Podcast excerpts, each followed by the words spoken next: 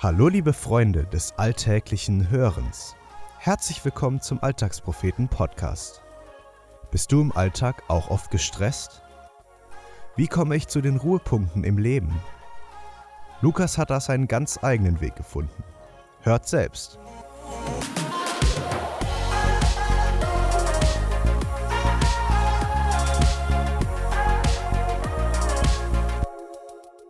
Mist, Polizeikontrolle. Bin ad hoc im biologischen Gefahrmodus und 100% wach. Pupillen weit, Muskelspannung hoch, glasklarer Kopf. Ich weiß, ich habe jetzt ungefähr zwei Sekunden Zeit, um mir zu überlegen, wie ich diese Situation am besten handeln kann. Eine Strategie muss her. Das Ziel? Kein Geld bezahlen. Schritt 1. Unbeschwertheit, Überraschung und leichte Verträumtheit ausstrahlen. Quasi mein Zustand von vor drei Sekunden. Das wirkt erstmal etwas sympathisch. Ich fahre also vor bis zur Treppe und steige erst dann ab. Als wäre nichts gewesen und ganz wichtig, kein Blickkontakt mit dem Polizisten. Sonst verliert das Ganze seine Authentizität und der Plan scheitert.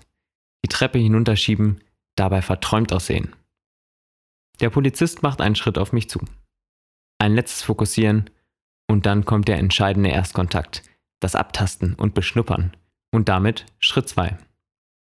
Hochschauen, Augenkontakt. Dann von verträumt auf überrascht mit einer kleinen Prise Schreck umschalten. Zu sehr geheuchelt ist es nicht, da ich zum ersten Mal nach über drei Jahren hier kontrolliert werde. Entschuldigung, haben Sie das Schild dort gesehen? grummelt der Polizist. Schritt 3. Die erste Sympathie wurde geweckt.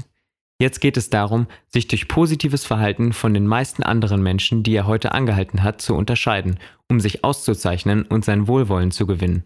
Wie ein Tänzchen, von dem er nichts merken darf. Das bedeutet hundertprozentige Einsicht des eigenen Fehlverhaltens, Wertschätzung für seine Arbeit, vollständigkeitshalber ein Argument für mein Fehlverhalten und dann ein schamerfülltes Geloben von Besserung. Lügen kommt nicht in Frage. Doch, ich kenne das Schild. Man darf auf dem Wehrsteg kein Fahrrad fahren. Ich bin schon zu spät dran, auf dem Weg in die Uni. Das ist wahr.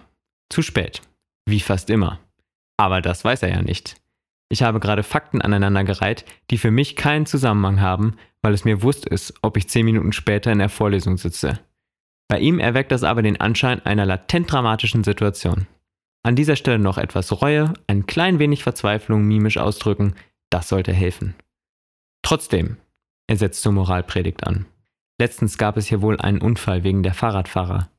Wegen Leuten wie mir werden Steuergelder unnötig für Polizeieinsätze verbraten und so weiter und so fort. Er ist voll in seinem Element.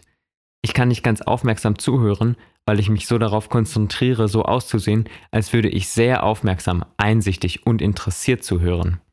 Schritt 4. Er beendet seine Predigt. Jetzt kommt das ganz große Finale. Der nächste Satz muss kurz und prägnant sein. Ich meine ihn auch wirklich sehr ernst. Sie haben völlig recht, und ich finde es wichtig und richtig, was Sie hier tun. Ich bessere mich. Ab morgen schiebe ich. Jetzt kommt das große Urteil. Win or die. Die Ernte für meinen Auftritt, für mein Spiel, meinen Tanz. Sie können weiterfahren. Sieg. Tosender Applaus, brausende Jubelschreie, Standing Ovations. Aber nur in meinem Kopf. Ziel erreicht. Was für ihn ein normales, vielleicht erfrischendes Gespräch war, war für mich ein eiskaltes und abgezocktes Psychospiel. Doch auch ich muss jetzt mindestens eine Wunde lecken. Ich weiß, ich werde ab jetzt über den Wehrsteg schieben, weil ich es ihm quasi versprochen habe und Lügen ist wie gesagt keine Option. Das wird enorm herausfordernd, ich bin unheimlich gerne schnell bzw. effizient und sehr ungeduldig, wenn mich etwas daran einschränkt. Der größte Albtraum sind öffentliche Verkehrsmittel, die man nicht schneller machen kann. Ich liebe es einfach, mein Zeitmanagement zu optimieren, zu kontrollieren oder besser noch Zeit zu sparen. Zeit sparen. Das erscheint mir schon länger paradox. Als würde man Zeit sammeln und sie auf ein Konto schieben. Was ein Bullshit. Man meint damit ja eigentlich, in der gleichen Zeit mehr zu schaffen, oder Zeit zu haben, um etwas Neues zu tun.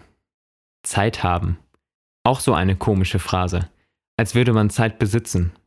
Und mancher sagt noch, du hast ja auch mehr Zeit als ich. So ein Quatsch. Jeder hat 24 Stunden jeden Tag und in der Regel 365 davon im Jahr. Dann kommt es schließlich darauf an, wie lange man lebt. Zeit nehmen. Das kommt dem Ganzen schon etwas näher. Allerdings hinkt auch das. Man kann die Zeit ja nicht nehmen. Sie ist ja einfach da.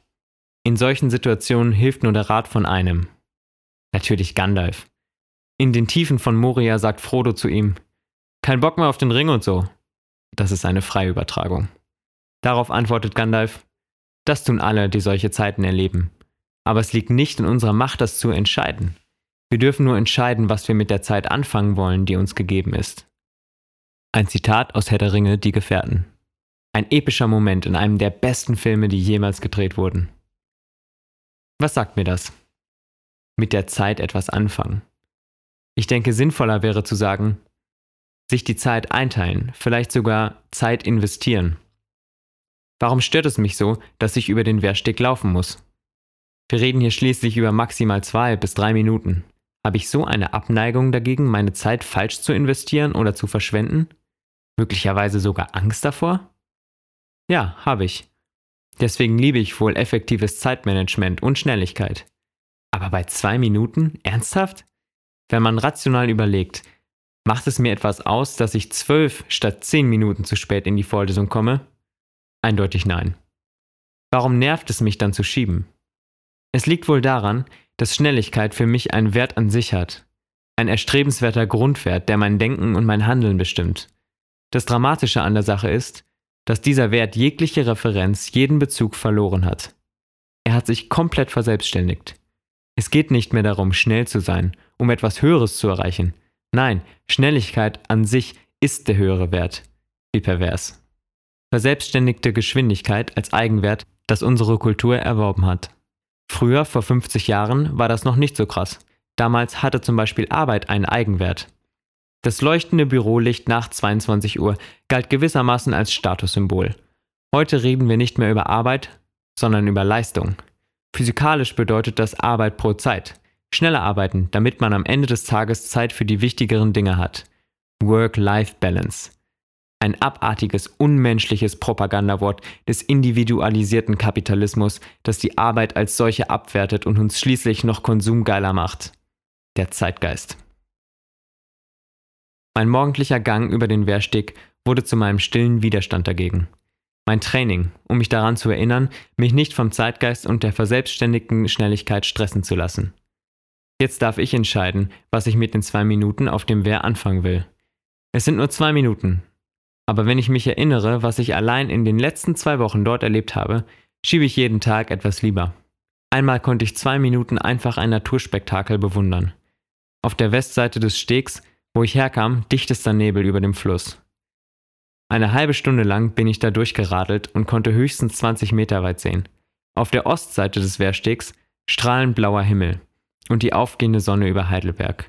Dieses Bild wurde mir zum Symbol für das, was ich erlebt hatte und was das Psychotänzchen mit dem Polizisten in Gang gesetzt hatte. Befreiung aus dem Nebel des verschleunigten und sehr hasteten Schnelligkeitswahn, um mal wieder klar zu sehen. Hätte er mich bestraft und hätte ich bezahlen müssen, wäre mir das vermutlich gar nicht aufgefallen.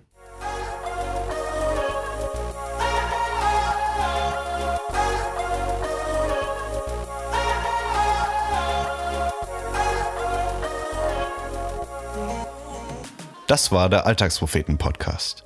Wenn dir diese Folge gefallen hat, freuen wir uns, wenn du sie weiterempfiehlst oder uns ein Feedback dalässt.